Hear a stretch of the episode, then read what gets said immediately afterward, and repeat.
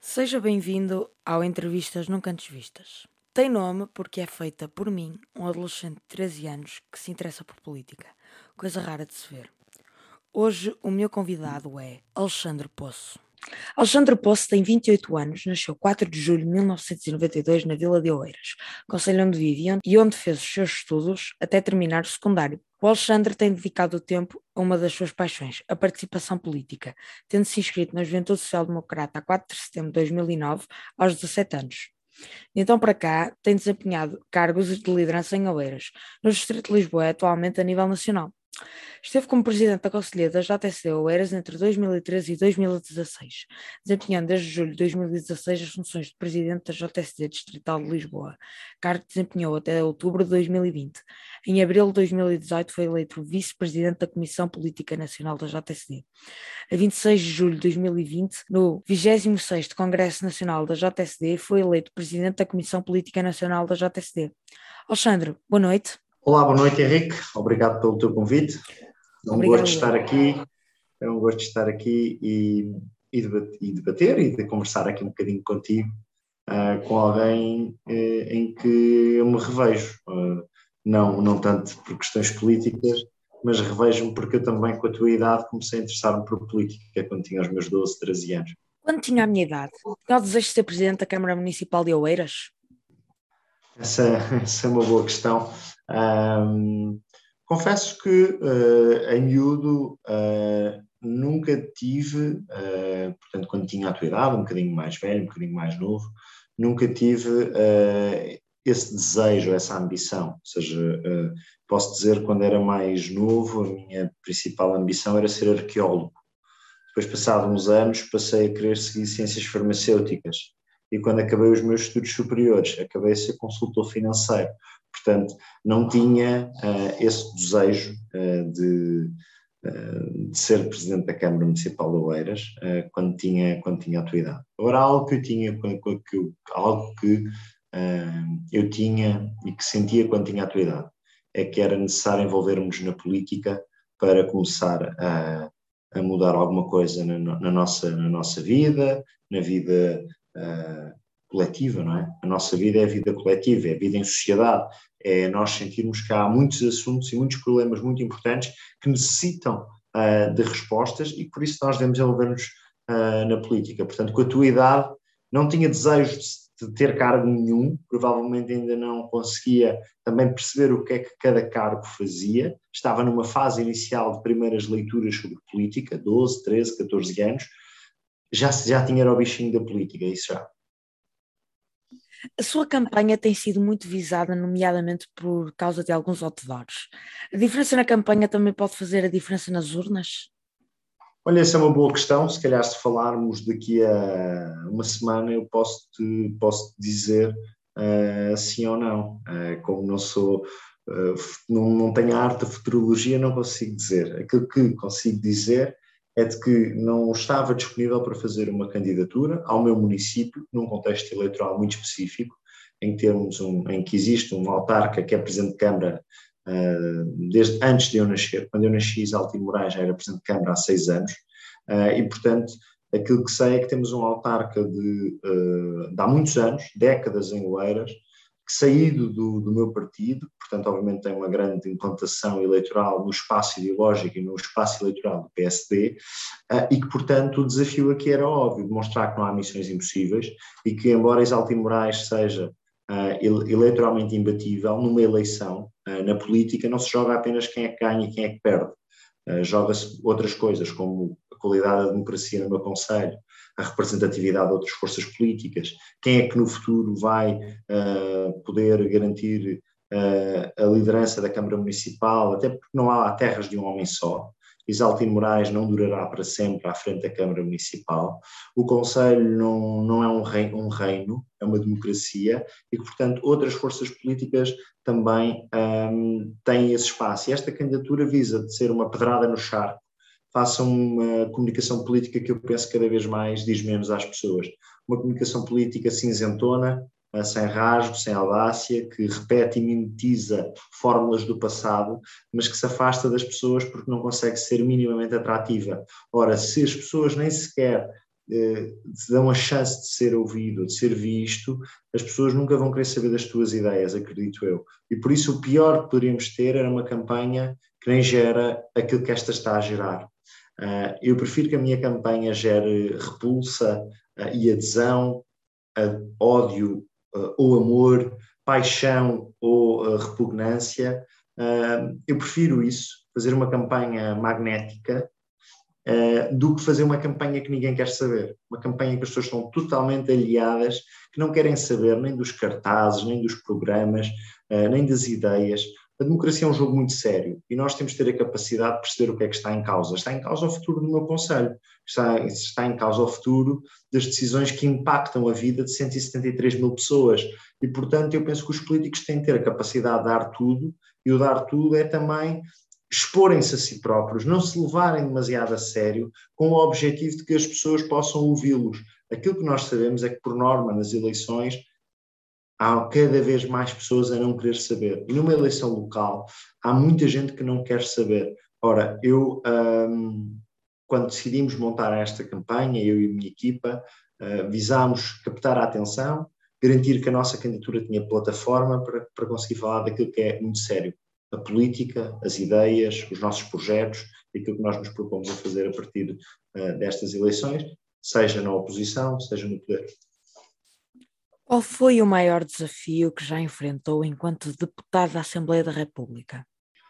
Vou, vou dizer um desafio de, de dinâmica e um desafio político. Desafio político foi a votação da eutanásia, um tema onde eu tenho bastantes dúvidas, um tema onde eu tenho uh, alguns argumentos que tendem uh, a ser favorável à eutanásia, mas outro, como por exemplo a, a, liberdade de nós decidirmos sobre nós próprios, sobre o nosso corpo, sobre a nossa vida, uh, mas também muitas dúvidas que me puxam para o lado negativo, a capacidade do nosso país ter uh, um sistema como a eutanásia, e portanto foi um tema, do ponto de vista político, talvez o tema que, que eu diria que mais desafiante. Obviamente houve outros temas que uh, também foram desafios sérios. Posso falar, por exemplo, da questão do fim dos debates quinzenais, mas aí desde o início que eu tinha a minha forte convicção definida de que não faria sentido acabar com eles, como foi feito, e por isso votei como votei contra uh, o fim dos debates quinzenais. Por outro lado, do ponto de vista do dia a dia do trabalho parlamentar, a adaptação à realidade da pandemia. Eu fui eleito deputado em outubro de 2019, está quase a fazer dois anos, um mundo ainda sem pandemia, e portanto houve, tivemos todos ter a capacidade de uh, adaptarmos à vida política, à vida parlamentar, ao contacto com os cidadãos, a receber instituições, associações, etc., a partir de canais digitais, estruturar a nossa vida política para o digital, porque tivemos de reduzir os nossos contactos e a nossa vida social, e isso impacta muito numa atividade que é bastante social, como é a política. Um, e, portanto, eu destacava esse feitio. Se me perguntasses uh, em outubro de 2019, eu tinha uma ideia daquele que seria o meu mandato, do ponto de vista do seu exercício em atos práticos, não daquilo que são preocupações políticas, mas que também, obviamente, foi as minhas preocupações políticas e os temas políticos e a agenda política foi totalmente, num certo período, totalmente dominada pela pandemia, primeiro pelo seu controle, depois pelos seus impactos e depois agora já estamos numa fase, graças a Deus, queremos que continue, de preparar o pós, pós-Covid eh, e, portanto, hum, eu diria que estes foram alguns dos principais desafios. E como presidente da JSD Nacional? Uh, como presidente da JSD, ter a capacidade de liderar e de criar e de ajudar a, a, a, a que a JSD mantenha a sua pujança, seja vibrante, consiga ter alcance, mas num contexto de pandemia.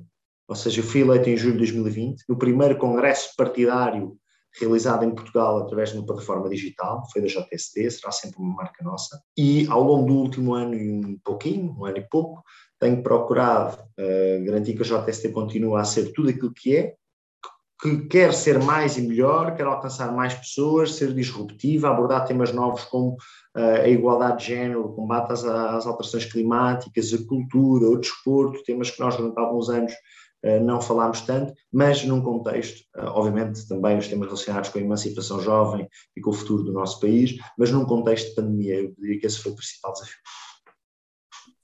Quais são os desafios que pensa que a juventude social-democrata vai enfrentar na próxima década? incluindo também a pandemia, claro. Olha, há, aqui alguns desafios. Uh, eu, eu, vou destacar um. Manter-se como uma estrutura relevante no panorama político português, como é ao, ao, em quase 50 anos de existência.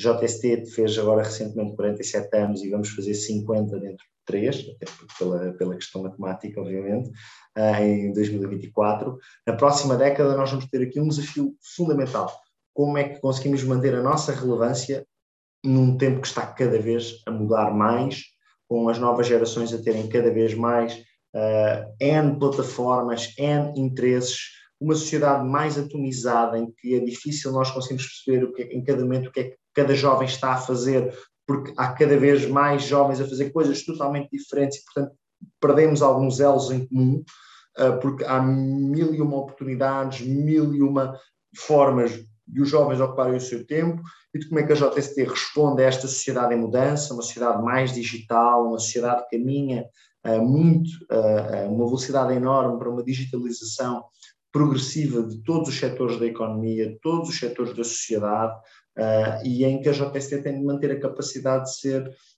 pujante, ter a capacidade de continuar a aderir, a que os milhares de jovens continuem a querer aderir à JSD. Portanto, como é que o próximo desafio é um desafio de cada tempo da JSD, de cada circunstância. Como é que ela é atual, como é que ela é liderante, como é que ela é pujante e ambiciosa na circunstância da década em que está. Esse é o principal desafio. Eu diria que do ponto de vista político há um, qual é o contributo que a JST pode dar para nós invertermos o ciclo de estagnação, o ciclo de caminho para a cauda da Europa, invertermos a estagnação e começar a convergir com a União Europeia, começar a dar uma qualidade de vida aos portugueses próprios dos países da União Europeia. Se tivesse que descrever Oeiras e as suas gentes a uma pessoa estrangeira, o que é que isso me diria? Agora poderia dizer em inglês, que é a língua franca universal, mas vou responder em português. eu diria que Oeiras é um conselho muito bonito, um pequeno conselho uh, de 46 km quadrados, uh, mas é um conselho onde existe níveis de desenvolvimento económico e social elevados, um dos conselhos mais desenvolvidos de Portugal, uh, um conselho que vale a pena visitar, um conselho em que vale a pena investir, um conselho que tem uma comunidade desenvolvida, em que as pessoas gostam do seu conselho, em que as pessoas gostam muito de viver cá e querem continuar a viver cá, um conselho que tem muita atração por parte de pessoas de outros conselhos, de outros países que se fixem cá, e também um conselho que eu quero que seja liderante a nível nacional e um exemplo a nível internacional. Nós já lideramos vários indicadores a nível nacional.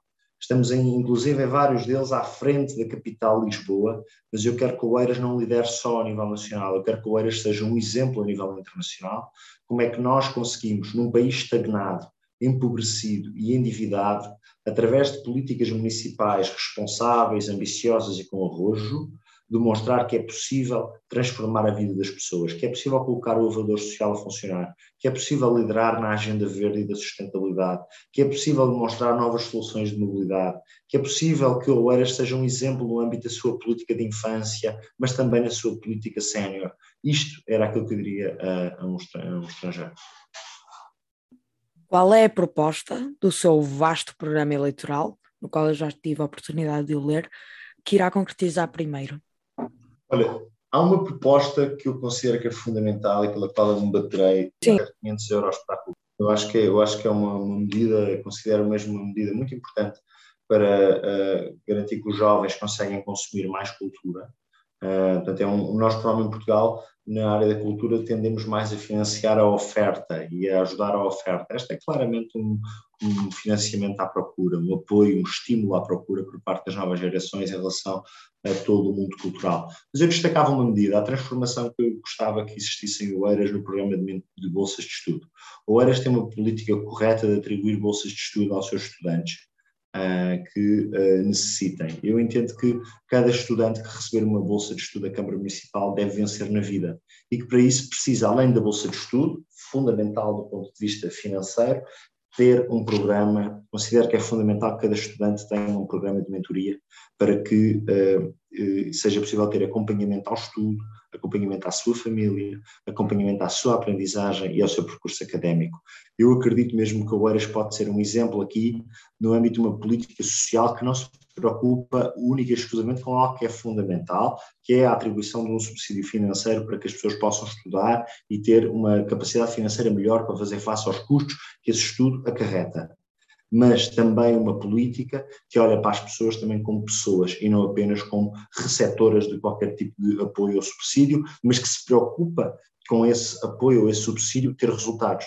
Aquilo que eu quero é que cada criança, cada rapariga, cada jovem que receba uma bolsa hum, do município de Oeiras consiga vencer na vida. Cada rapariga seja uma campeã, cada rapaz seja um campeão e que a bolsa de estudo seja uma etapa essencial para fazer uh, mexer algo que eu considero fundamental, que é mexer o elevador social. Ainda vamos ver Alexandre Poço como presidente do PSD? Já que diz que não há missões impossíveis, não é? grande questão, grande questão. Uh, e, e, grande enquadramento, não há missões impossíveis. Uh, olha, eu, eu podia responder-te com uma, uma frase que é comum na nossa sociedade, que é uh, o futuro a Deus pertence. Mas eu, apesar de ser católico de formação e, e católico de crente, embora seja um mau católico, porque como já fui um bom católico uh, e à missa regularmente, era acólito, hoje por não ir tanto à Eucaristia, uh, sinto que não sou tão bom católico como que já fui, uh, porque falha uma etapa fundamental da vida católica, que é a Eucaristia. Eu podia dizer que o futuro a Deus pertence, com base neste pequeno enquadramento que fiz, porque sou católico. Mas eu acredito que também na nossa vida o futuro pertence às mulheres e aos homens que que, que, o, que o quiserem eh, construir e que o construírem efetivamente. E, portanto, uh, algo que eu sei é que uh, a política, embora não sendo uma, uma profissão, ou pelo menos eu não encaro como uma profissão, eu encaro-a como uma vocação. Em algum momento pode ser a nossa ocupação. Hoje a minha vida à política é a minha ocupação profissional, é a minha, é a minha vocação e que coincide com a minha dedicação a 100% do meu tempo. Acredito que no futuro, uh, manterei sempre esta disponibilidade, em primeiro lugar, para a política, em segundo lugar, para o meu país e, em terceiro lugar, para o meu partido. Uh, e, portanto, acredito que uh, no futuro vamos ver o que é que acontece. Quais são as vantagens que vê na interação intergeracional? Total, total. Uh, a nossa sociedade é feita de pessoas de, como tu, Henrique, tens 13 anos, como eu, tenho 29, como a minha avó, tem 77, como as pessoas têm mais de 90, e todas as gerações, todas as pessoas, todas as gerações, têm o seu espaço e acredito numa comunidade que é construída com laços entre as diferentes gerações. Que conselhos daria um miúdo de 13 anos como eu, que gosta de política, quer ser Presidente da República e que um dia quer chegar também ao seu ponto? Olha, acho que, eh, em primeiro lugar, não sou ninguém para dar conselhos, eh, não, não tenho ainda experiência de vida que para, para dar conselhos. Segundo lugar, sou zero paternalista, não odeio ser paternalista, nunca gostei que fossem comigo, portanto não sou paternalista. Uh, portanto, eu diria, em vez de dar conselhos, vou dar aqui uma sugestão. Se gostas de política, se queres fazer política, Uh, a minha principal sugestão é enriquece-te enquanto ser humano. Uh, é a minha principal sugestão para ti. Sugiro que leias muito, que te interesses muito pelos temas e que leias não apenas livros sobre política. Esse é fundamental, mas que leias, uh, leias muito sobre romances, sobre histórias de vida. Eu disse sobre romances porque um bocado sei. É que leias muitos romances que leias muitas histórias de vida, que leias autores consagrados da literatura, uh, que aprendas muito, que vejas muitos filmes, muitas séries, que consumas escultura, uh, que tenhas uma, sempre uma predisposição enorme para uh, receber e digerir informação. não, não te vou dizer, olha, faz isto, faz aquilo. O meu principal é um, cultiva-te enquanto, enquanto cidadão estuda, muito importante os estudos.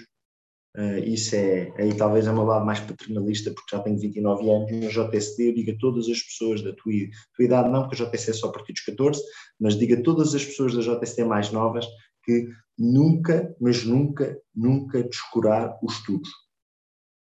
Nunca descurar um exame, um trabalho, o acesso à faculdade, o ensino, o ensino secundário, nunca descurar. Aprender, começar a trabalhar, ter uma profissão. Uh, mas eu diria para ti, para esse tal miúdo de 13 anos, que um dia quer ser Presidente da República, uh, o meu, a minha principal sugestão para ti era que leias muito e que uh, tenta ter o máximo de conhecimento possível sobre tudo e que não leias apenas e só coisas sobre política. Leia acima de tudo coisas sobre os homens e as mulheres.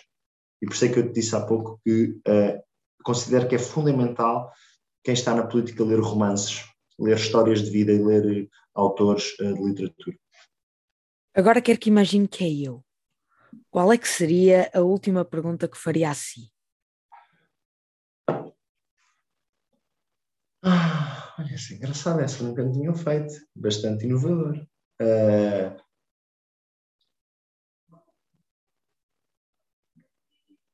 Uh, estás feliz com a campanha que. Se eu fosse o Henrique, perguntava ao Alexandre se o Alexandre estava feliz com a campanha que está a fazer. E ele está feliz? Eu acredito que sim. Acredito que estamos a deixar aqui algumas sementes para, para o futuro. Muito bem, Alexandre. Muito obrigado pela entrevista.